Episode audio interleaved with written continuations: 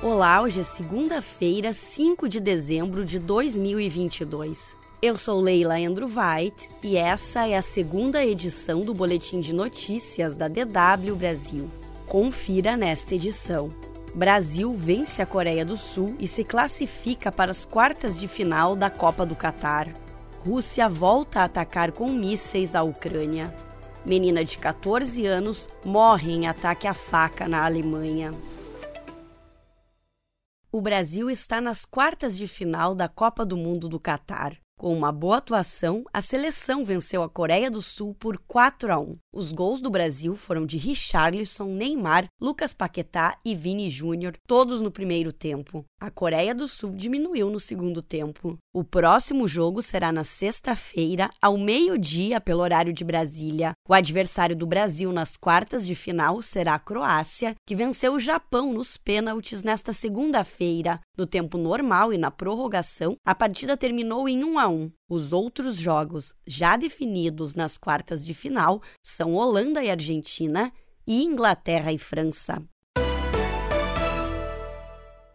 Sirenes voltaram a tocar em toda a Ucrânia nesta segunda-feira, alertando para que a população buscasse abrigo. O país foi alvo de uma série de ataques de mísseis russos com o objetivo de atingir novamente o fornecimento de energia da Ucrânia. Segundo o governo, 40% da região de Kiev ficou sem eletricidade. Outras regiões, como as de Sumi e Odessa, também ficaram sem energia. Pelo menos duas pessoas foram mortas na região sul de Zaporígia. Nas últimas semanas, a Rússia vem atacando infraestruturas cruciais da Ucrânia com o objetivo de prejudicar o aquecimento do país, que enfrenta baixíssimas temperaturas. Após a onda de ataques desta segunda, a imprensa local noticiou fragmentos de um míssil encontrado perto da cidade de Bricene, no norte da Moldávia. Também nesta segunda-feira, duas bases militares na Rússia foram atingidas por explosões. A defesa da Rússia disse se tratar de ataques com drones ucranianos e reportou a morte de três militares russos.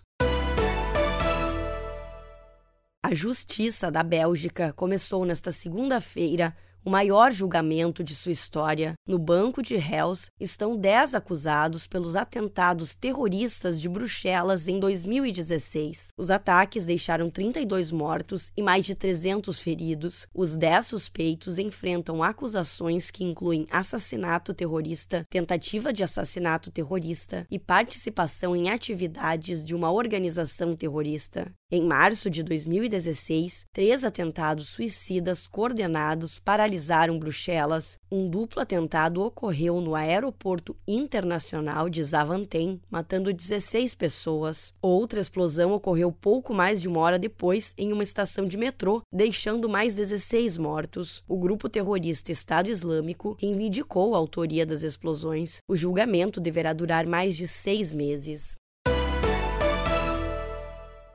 Uma adolescente de 14 anos morreu e uma de 13 ficou gravemente ferida em um ataque à faca no sul da Alemanha nesta segunda-feira. As duas foram atacadas a caminho da escola por um homem na pequena cidade de Illerkirchenberg. A polícia informou que o autor do crime fugiu para um prédio próximo, onde foi preso juntamente com outros dois indivíduos. Ainda não está clara a motivação do crime. Illerkirchberg tem cerca de 5 mil habitantes e fica na fronteira entre os estados de Baden-Württemberg e da Baviera. A primeira-ministra da Nova Zelândia, Jacinda Ardern, anunciou nesta segunda-feira uma investigação de alto nível sobre como seu governo lidou com a pandemia de Covid-19. O objetivo é se preparar melhor para eventuais crises sanitárias. O país foi elogiado internacionalmente no começo da pandemia pelo sucesso no combate ao coronavírus, adotando uma abordagem de tolerância zero. No começo, a estratégia manteve a taxa de mortalidade da Nova Zelândia muito abaixo abaixo da maioria dos outros países. No entanto, mais tarde, a estratégia foi criticada por seu impacto econômico e social, com violentos protestos tomando as ruas do país. Uma comissão examinará a resposta adotada pelo governo e se ela poderia ter sido melhor, levando em conta os impactos sociais e econômicos. A comissão começará os trabalhos em 1 de fevereiro e deve entregar seu relatório final em junho de 2024. Mais notícias você encontra no nosso site. Acesse dw.com/brasil.